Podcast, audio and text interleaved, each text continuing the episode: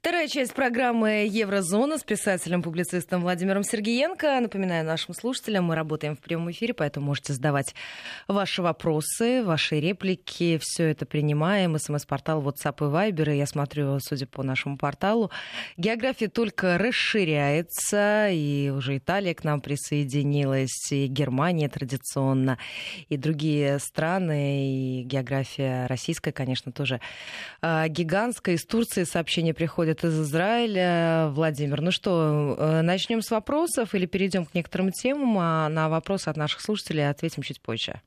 Нет, давайте с вопросов, Ольга, зачитывайте.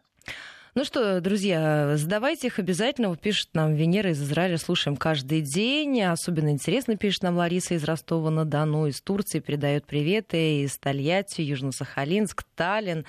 Эдуард э, так, что нам пишут непосредственно из запросов, помимо приветов, Владимир? Так. Ну как? Вот я вижу. Ваше мнение о заявлении Макрона Лукашенко, пишет нам Игорь. Э, кстати, кофе в Праге с нами тоже пьют. Э, по поводу Лукашенко и заявления Макрона. Э, в интервью газеты «Воскресная газета» она в заявлении, что Лукашенко должен уйти, то, что он восхищается белорусскими оппозиционерами. Ну, правда, уважение к желтым жилетам Макрон почему-то при этом не выразил. Вы знаете, ну, мне кажется, что мы уже хорошо знаем публичные заявления Макрона и все, что говорит Макрон. И в этом отношении, ну, ничего нового не сказал. Не забываем такую простую вещь, э, что Э, ни один президент Французской республики не посещал Балтийские страны со времен Жак Ширака в 2001 году. То есть 19 лет у французов не было никакого интереса в странах Балтии. И, в принципе, анонсированная Э, путешествие Макрона, давайте так, является ли оно каким-то судьбоносным для Франции? Заметит ли вообще Франция, что их Макрон, что их президент э, полетел туда, где присутствует Тихановская? Извините меня, нет. Им даже это не интересно. Даю стопроцентную гарантию. Э, Литва у нас принимает активное участие в жизни Беларуси сейчас. Действительно, это так и есть. Эм, по праву соседки или по праву кураторского надзора, который предписан из Вашингтонского обкома или из берлинского обкома, или из совместного обкома, у них там кто быстрее, тот и прав. Ну давайте еще раз. То есть они сами по себе по-соседски переживают, знают людей, у них э, стихановские давние дружеские отношения. Вот я допускаю, кстати, такую мысль, что когда Навальному стало плохо, э, просто открыли телефонную книгу Навального, его помощники, что в случае ЧП, куда звонить и что говорить. Знаете, у меня тоже есть такая телефонная книжка в случае ЧП, куда звонить, кому говорить. Экстренные номера. Конечно, в ней есть и зубной врач, и кардиолог в ней есть, и в ней и в этой книжке есть и адвокат. Э, кого только в этой книжке нет. Я понимаю, что э, ведя определенный образ жизни, у тебя телефонная книга имеет определенные номера.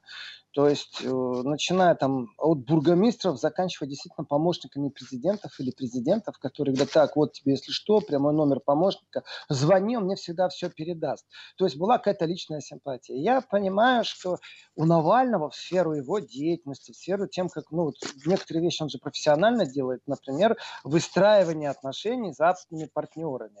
То есть, э, определенная готовность на э, определенную озвучку определенных вещей. Ну, это элементарно все. Но давайте возьмем Тихановскую. Э, возьмем э, записную книжку Тихановской месячной давности. У нее что там было в этой записной книжке? Ноль. Она не является ни профессионально действующим оппозиционером, блогером, политиком. У нее нет накоплений, по которому она могла бы включить ресурс, в который ей бы предоставили статус главы правительства, как это сделала Балтийская страна, э, ей бы не могли никто из ее знакомых месячной давности организовать э, выступление в Европарламенте, в Совбезе, в ОБСЕ. То есть эти вещи, которыми надо заниматься. Если ты ни разу не был в ПАСЕ на собрании, то ты не знаешь, кому обращаться и где выпить кофе, чтобы переговорить о том, чтобы узнать мнение целой фракции, там, 100 депутатов, которая будет озвучена через 15 минут. Ты просто не знаешь, потому что ты там никогда не был. Если ты не знаешь, как регистрироваться на выступление в Женеве, связанное э, с ООН как-то, если ты не знаешь, как поехать в Варшаву на ОБСЕ, где тебе дадут 3 минуты, потому что никогда этим не занимался, то ты просто этого не знаешь. Это не технология в данном случае. Человек, который профессионально занимается деятельностью, он знает, получает приглашение, э, знает темы, знает, что он хочет сказать и где. Он встречается там с единомышленниками или наоборот с врагами, и такое бывает. И э, ты живешь этой жизнью на самом-то деле. Кто такая Тихановская месяц назад, чтобы она могла выступить в Европарламенте? Никто. Итого, на наших глазах слепили политическую фигуру, слепили стремительно, ее профессионально сделали. И мне все равно, это креатив Вашингтонского обкома или это креатив разрозненных, э, децентрализованных людей, но они все единомышленники, потому что что генеральный секретарь НАТО, что любой представитель э, Вашингтона обкома, разницы нету. Этого сезона, следующего или позапрошлого, что любой представитель из Еврокомиссариата, они мыслят одинаково. Это единомышленники. И по, по своей сути разницы нету, кто из них начинает использовать, помогать технологически и нетехнологически. Дальше запускается процесс. Конечно, телефонная книжка Тихановская месяц назад и сегодня это две разные телефонные книжки. Конечно, это два разных человека. У, одного мозгов не хватает, чтобы записать обращение правильно и прочитать. У другого уже обращение, мол, да я власть, да я народ. Там. Э, вы мне расскажете, что это все без помощников, что это все самостоятельная мозговая деятельность, организация собственной команды, которая помогает не только креативить, но и спичрайтеры, не забывайте, пожалуйста, и тех, кто обзванивает, э, притом линейка обзвона, ну попробуйте дозвониться главе любого правительства, вот попробуйте просто, попробуйте сделать так, чтобы вы выступили в Европарламенте, невозможно, если вы позвоните в любой секретарь, даже депутата, я уже молчу там о еврокомиссарах, э, э, главе государства и скажете, у вас по бюрократической линии, вы на секретариат дозвонились, вам скажут, напишите имейл. Вы написали имейл, дай боже, что вам через три недели ответили. Мы рассмотрели вас вопрос, я по поручению начальства говорю вам спасибо, до свидос. Вот так это будет, понимаете? И тут мы наблюдаем вот такой вот э, абсолютно технический взлет и полет. Конечно, в этом задействованы силы. И Тихановская к этому не имеет никакого отношения. Ее команда не имеет к этому никакого отношения. То есть это это профессионализм, который наработан именно, если ты годы в этом находишься. И э, Макрон, который поедет э, с визитом впервые за 19 лет туда, в сторону под, подбрющья Российской Федерации, пусть это и натовское подбрюшье, но это подбрюшье. Э, вопрос, а что, что ему там нужно? Он что там, контракты будет подписывать какие-то огромные? Ну, давайте на полном серьезе. Э, молоко будет литовско-латвийское покупать или как там? Мясо во Францию, чтобы аргентинское не шло, более качественное, более дешевое. И, и, или инвестиции для французского бизнеса искать, потому что у самих так поперло, так поперло, что им некуда э, евро инвестировать, поэтому они выбрали страны Балтии. Или же все-таки страны Балтии наконец-то так громко лаяли, что их лай услышали, на них обратили внимание, и теперь можно задуматься над вопросом, а как же использовать вот этот вот лай постоянный, который оттуда исходит? Э, в принципе, у меня э, сразу же обращение и вопрос тем, кто имеет отношение к балтийским странам. Посмотрите на маршрут Макрона, не постесняйтесь привлечь внимание э, с пикетами, например, как это принято в демократических странах, по именно тем правилам, которые в тех местах, где эти пикеты проходят, потому что не надо под пикет собирать 50 человек, это уже не пикет. И, например, обратите внимание на права русскоговорящих не граждан этой страны. Э, и да, это надо делать. Это надо делать. Именно так и двигаться. Медленно, медленно определенный вопрос. Те, кто у кого руки опускаются, поднимите их, не постесняйтесь покреативить на плакатах. Но делать это нужно в рамках закона. И вдоль маршрута, если вы в Страсбурге к ПАСЕ двигаетесь, вот где-то за шлагбаумом вам делать нечего, а вот прямо перед подъездом шлагбаума стоят люди, у кого-то грузинские флаги, у кого-то украинские, у кого-то самодельные плакаты, у кого-то очень дорогие плакаты, напечатанные на транспарантах, и они бабах за две секунды встали, когда машина проезжала. Понимаете, э, кто-то не стесняется это делать, а кто-то даже не умеет этого делать. Так вот, насчет Макрона и его заявлений, э, ведь оно не сводится к тому, что Лукашенко должен уйти. То есть это все мы еще отвечаем на вопрос, но это активная фаза ответа на вопрос. Э, Макрон рассуждающие на тему быть или не быть президенту Франции, э, Белоруссии, вы знаете, э, мне не интересен такой Макрон. Ну, правда, это мейнстрим, политика, разницы нет. Ну, то же самое говорят и другие политики. И много кто говорит, что Лукашенко должен уйти. И я вам скажу, да, он должен уйти. Я думаю, Лукашенко сам говорит, я должен уйти. Вопрос в том, когда и как и что он после себя оставит. А, и дальше вот этой фразы, что Лукашенко должен уйти, то есть для меня она минимализирована агрессивно. А вот дальше мы начинаем другой вопрос, где начинается политическое лицемерие, лукавство. И, конечно, а, воскресная газета французская, она э, не вызовет бурю недовольства Макроном у тех, кто его любил. Те, кто его не любит, они, конечно, позлословят, потому что высказывать поддержку и восхищаться белорусскими демонстрантами, вот вы знаете, чья бы корова мычала, а Макроновская бы лучше бы молчала. Потому что э, ни разу не было поддержки со стороны Макрона французским демонстрантам. Ни разу он не высказал восхищение тем, как они противостоят беспределу полиции, которая на подступах демонстрации уже у людей проверяла паспорта и вносила в книгу, знаете, записи. Ага, эти люди идут на демонстрацию демонстрацию. Очень эффективно Макрон э, недовольство народом, при том, что народ возмущался не ковидом. Вы знаете, вот здесь можно поиграть определенными понятиями, что, мол, в Британии люди вышли, которые против ограничений. Э, в Германии вышли люди, которые против ограничений. А во Франции это желтые жилеты вышли не потому, что ковид был, а они вышли по одной простой причине. Потому что внутренняя политика Макрона, она катастрофическая. И реформы, которые Макрон э, предложил Франции, они не для французского народа. Изначально Макрон шел на свой пост как представитель э, хорошего сговора банкиров и крупного бизнеса. Им он обещал в первую очередь благие условия существования во Франции. С Германией и Британией Макрон воевал за то, чтобы банки, которые из Британии уходят в Евросоюз, потому что Британия больше не является Евросоюзом, чтобы они попали, не дай бог, во Франкфурт на Майне, где концентрированно находятся определенные биржевые силы, банковские силы, то есть ну, большой капитал присутствует, а чтобы они осели во Франции. Им он обещал преференции, а не народу. И народ вышел, потому что в первую очередь пенсионная реформа Макрона была направлена против народа. И после того, как было вылито тысячи галлонов, тысячи литров слезоточивого газа, после того, как было сожжено сотни покрышек, после того, как полиция избила дубинками ни одного человека, резиновыми пулями стреляла в людей, есть сильнейшие травмы, люди на всю жизнь инвалиды, после этого Макрон пошел на уступки, говоря о том, что будет там определенная доплата и прочие вещи. Кто, как не диктатор Макрон, если он так относится к своему э, народу, по логике вещей, первое, что он должен был сделать, он должен был выйти, склонить голову, снять шляпу, встать на колени, давайте так в стиле Александра Дюма старшего и сказать, вы знаете, я облажался, дорогие французы. Я не знаю, как по-французски будет слово облажался. Наверное, немного в нос, и слово облажался нужно как-то так произнести произнести. Ну, на французском есть альтернатива этого вульгарного слова. И сказать, я ухожу, пусть кто-то будет новый. Новый перевыбор, потому что я не справился с вами. Но он справился с протестами. Он справился с протестами абсолютно профессионально.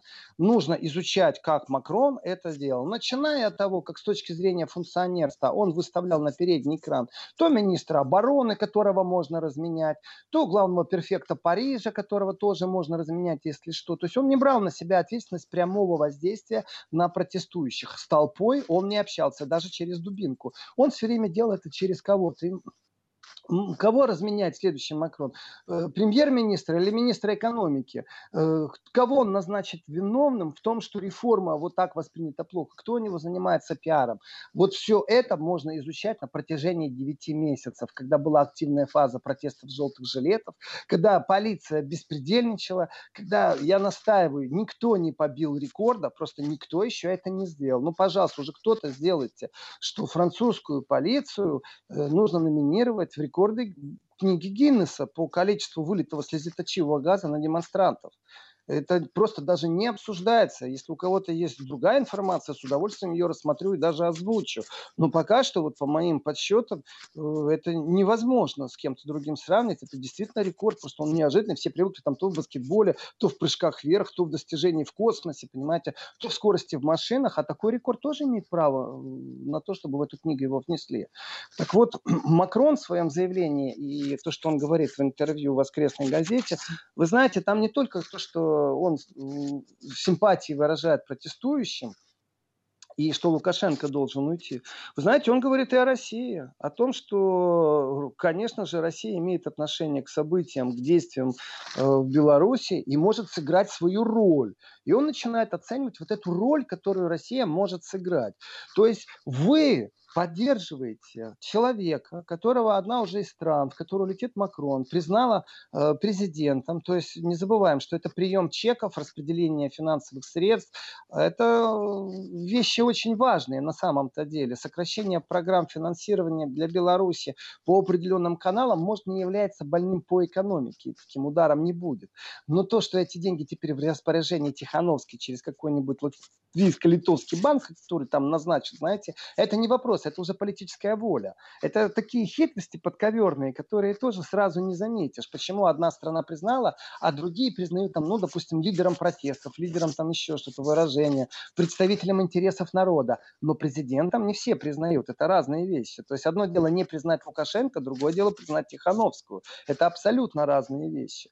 И в этом отношении, когда Макрон вдруг начинает говорить о роли России, э, здесь он пользуется типичной европейской э, популистической популистической, популистской даже, не популистической, популистской риторикой, в котором популисты всегда пробуют тебе сказать по принципу, и этот принцип всегда одинаковый. Они думают, что это функционирует. Они считают, что это и есть э, самое высокое достижение сегодняшней дипломатии и политической риторики. А принцип очень простой. Ну ты же хороший мальчик, ну тогда даешь картошку с блюда. Ну ты же хорошая девочка, тогда заплетем косички. Ну ты же взрослый юноша, юноша, тогда встань и поди и сделай что-то. Вот, вот эта модель, она на самом деле всегда есть. Если ты хороший, то докажи мне это своим поступком. И вот здесь, когда Макрон переходит к, к э, обсуждению роли России и говорит, что эта роль может быть позитивной, да, конечно. Но только не Макрон дает оценку этой роли. Абсолютно.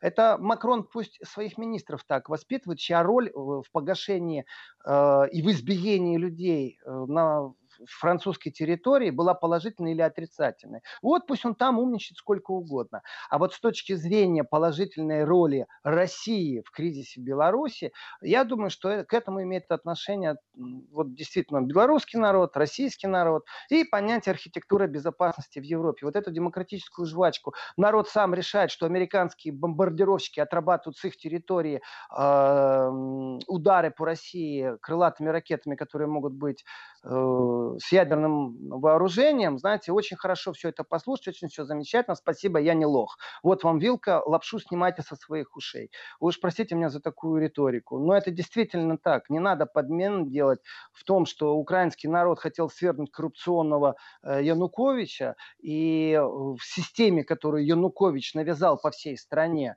и в том, что мы видим сегодня. А сегодня э, при помощи эдаких специфических коричневых ребят, все как в Германии, Германии 1933 года. Вот один к одному. Навязывали, навязывали, навязывали, работали, работали. Да, есть люди абсолютно нормальные, адекватные, у которых понятие добро, хорошо и зло, оно одинаковое.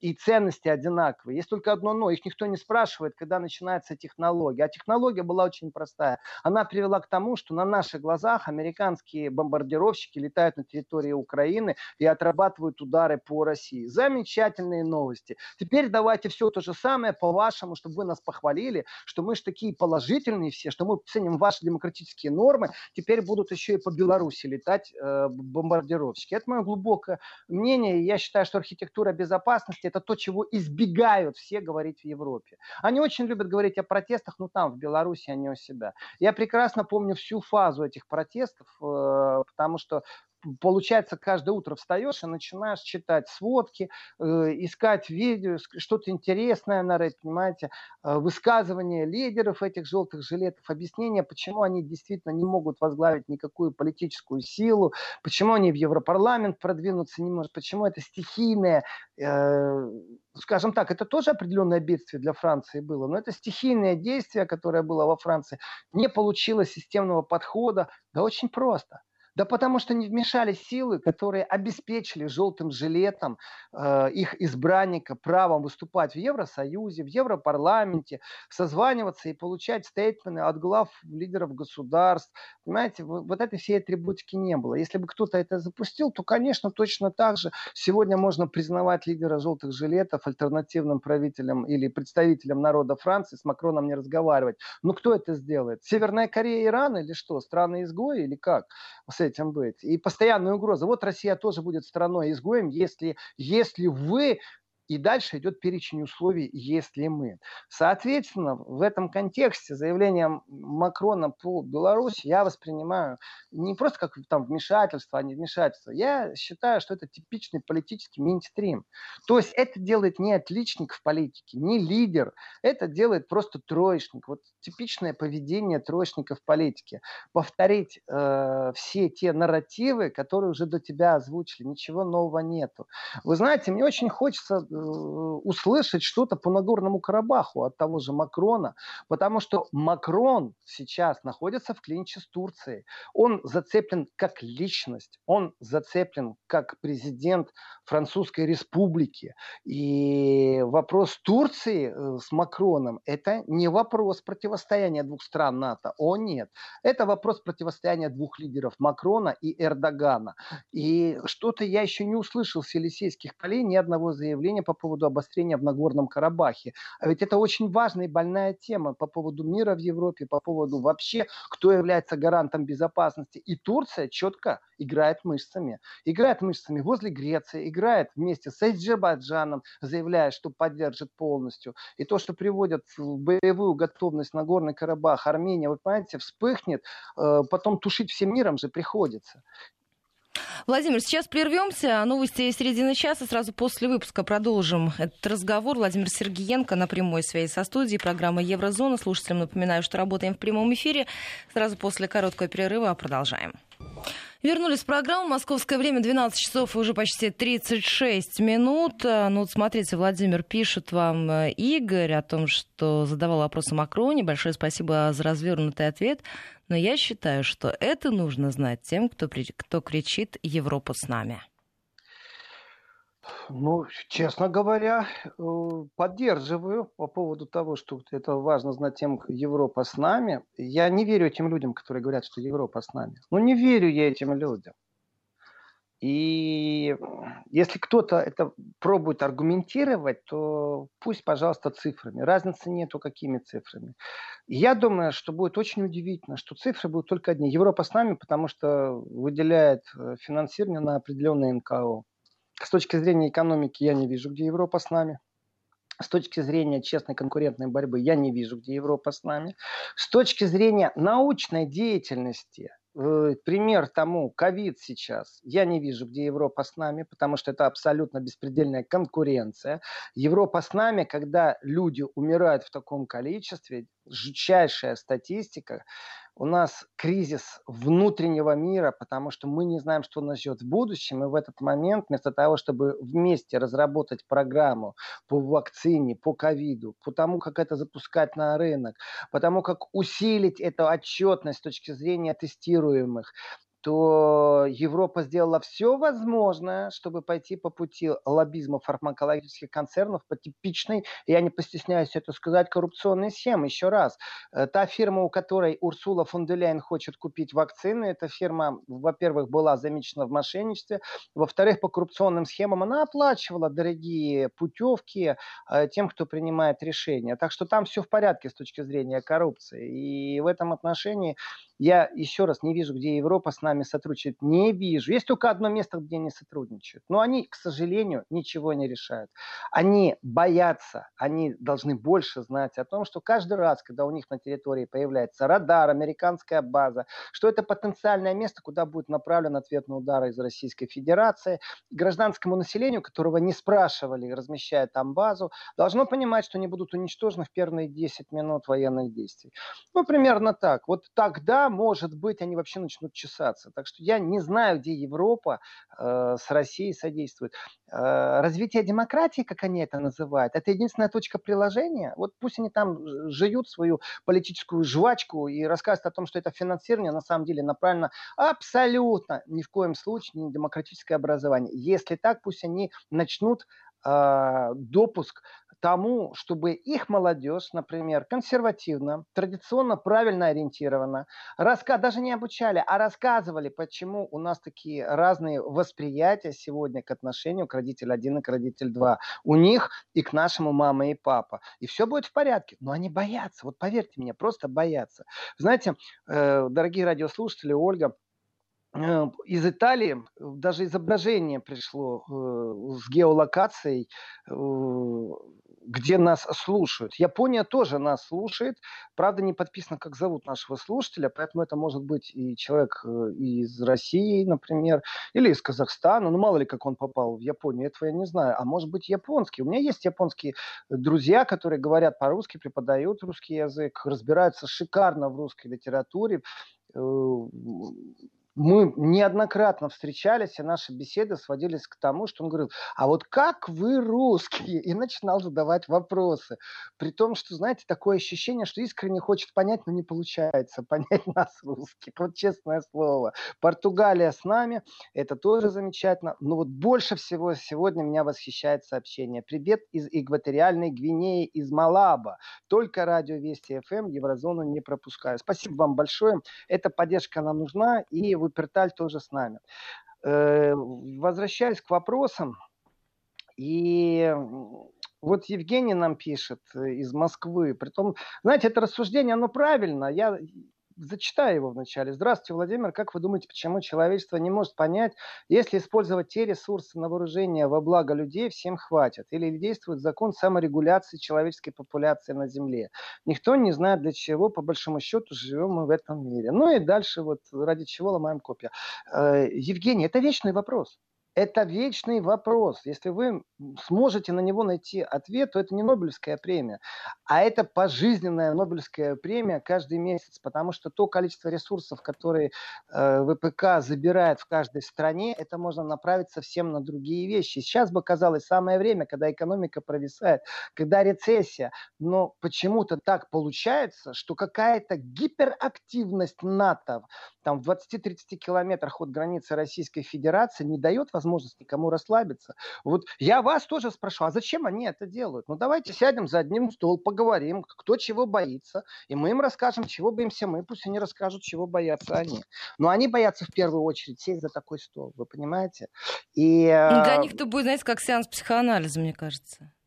Я на этом настаиваю. То есть я вот для себя выработал это понятие психологи... Э, политический комплекс неполноценности. У меня такое чувство, что прям плеяда подготовленных вот таких закомплексованных политиков ждут, не дождутся. И сейчас годы должны пройти, чтобы они э, были заменены на тех, у кого нет вот этих вот комплексов неполноценности, э, связанных с тем, что ну, по какому-то стандартному, по каким-то рельсам, стандартному клише восприятию, по каким-то ярлыкам э, очень сильно и массированно, давайте так, на Западе в СМИ ведется работа по э, России с точки зрения, что это что-то злое, что это Мордор, и мы их боимся, понимаете? И от того, что вот вчера был вопрос, не успел ответить, а от того, что Сара Вагенкнехт, э, немецкий политик партии левых, э, женщина, которая практически на людях часто появляется во всем красном, изящная, умная,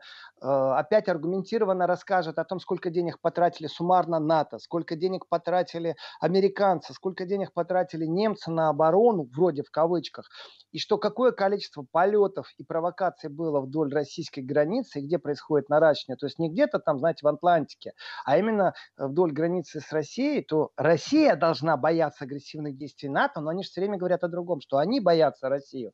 Вот э, выступит она еще один раз. И что это изменит? А ничего, я вам скажу. Ничего. То есть, да, есть трезвые мы, есть трезвые э, политики, но Почему их не слышно? А вот я считаю, что это очень профессиональное и тонкое образование с детства идет, политобразование. И изменить это возможно, конечно, но здесь нужно очень четко держать свою позицию. И, к сожалению, я считаю так, у России очень мало союзников на сегодняшний день. Не потому, что э, какая-то политика неправильная, а потому что вот эти жадные грифы, коршуны, кто у нас падалью питается? Гиены, шакалы, потому что они мечтают добраться до России, понимаете, и вот э, в одной из групп в социальной сети э, фотография такая была, знаете, мол, с иронией, вот, там фотография бомжей с подписью, вот, э, типа, Россия делает вид, что боятся, что у них это заберут, нет, не это. Я могу список газовых месторождений дать России.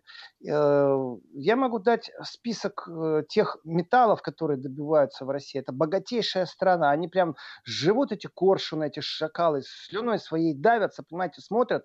У них уже своих ничего своего нет, понимаете, заморозили свои шахты. И вот они мечтают добраться. Но им что мешает?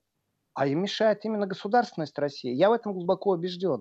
Если разговаривать о государственности, об архитектуре безопасности, то тогда нужно вводить ограничительные меры для тех лоббистов, которые поставили себе задачу и ее не поменяли. Развалить там Советский Союз, следующий шаг развалить Россию. Для чего?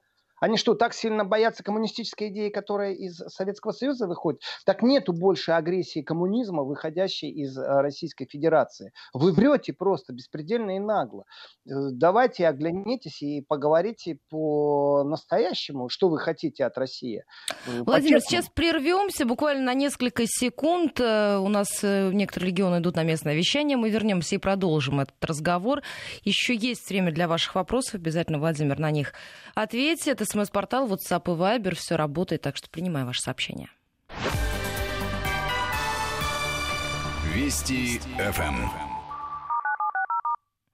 12.45 в Москве. Возвращаемся в программу. Владимир Сергеенко на прямой связи со студией. 553320 и плюс 7 976 363.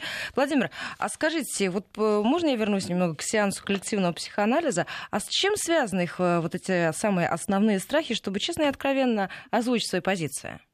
А давайте вернемся тогда в первую часть программы, Ольга, где я озвучил э, гебельскую фразу, которую заметили левые силы на протестах э, в Лондоне.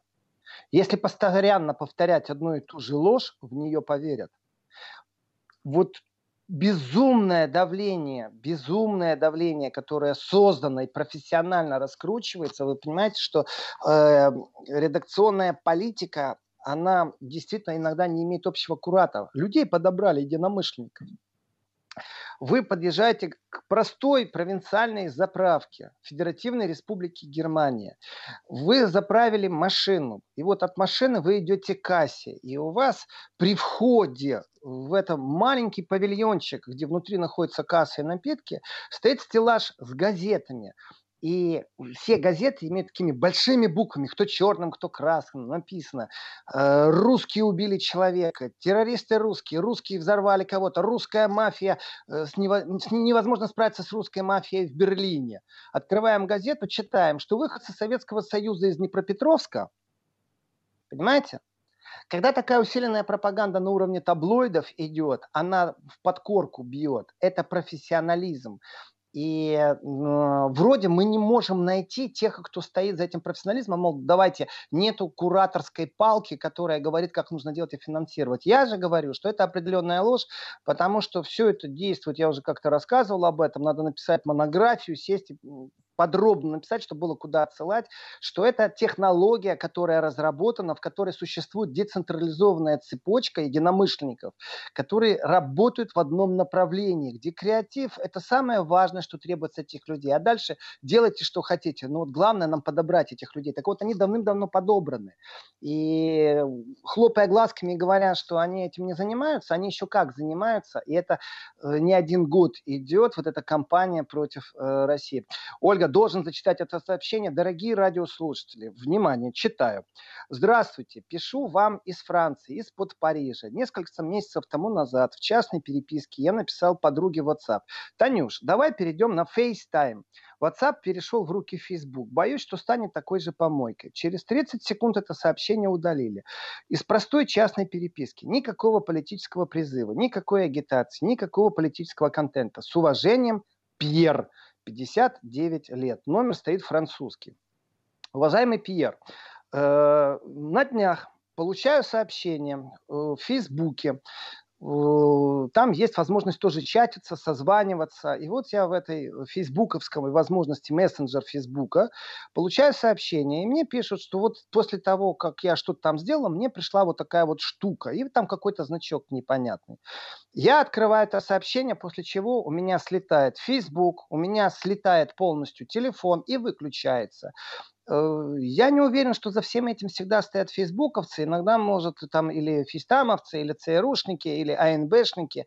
Я думаю, что иногда за этим стоят и простые хакеры. И если потом вдруг Facebook расскажет, что они нашли след в России, я тоже не удивлюсь. У нас страшное время идет в том смысле, что мы привязались к соцсетям, к интернету, к процессу обмена сообщениями. Но на самом деле государство очень плохо контролирует это по всей планете.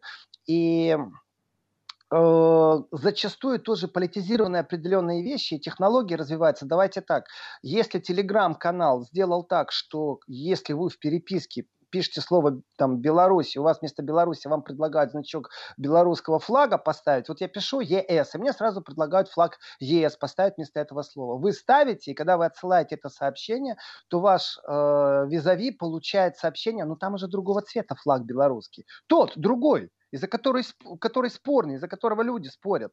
А, вот зачем они это сделали? Это значит, что хуже все намного. Пьер, вы напишете сообщение, которое не будет удалено, а вы напишете сообщение, Танюша, давай пойдем попьем кофе. А Танюша получит сообщение, Танюша, бери палку, иди на улицу, бей полицейских, потому что у них есть такие технологии. Это сделал Телеграм, когда запустил акцию, что вместо одного флага люди получают другой флаг. Значит, технически это возможно. И это находится в руках э, тех, кто э, имеет программы и доступ, алгоритмы. Это значит, что решение было принято тем, кто руководит этой телеграм-каналом. Извините, я не хочу пользоваться э, вещами, в которых без моего спроса могут изменить один значок на другой.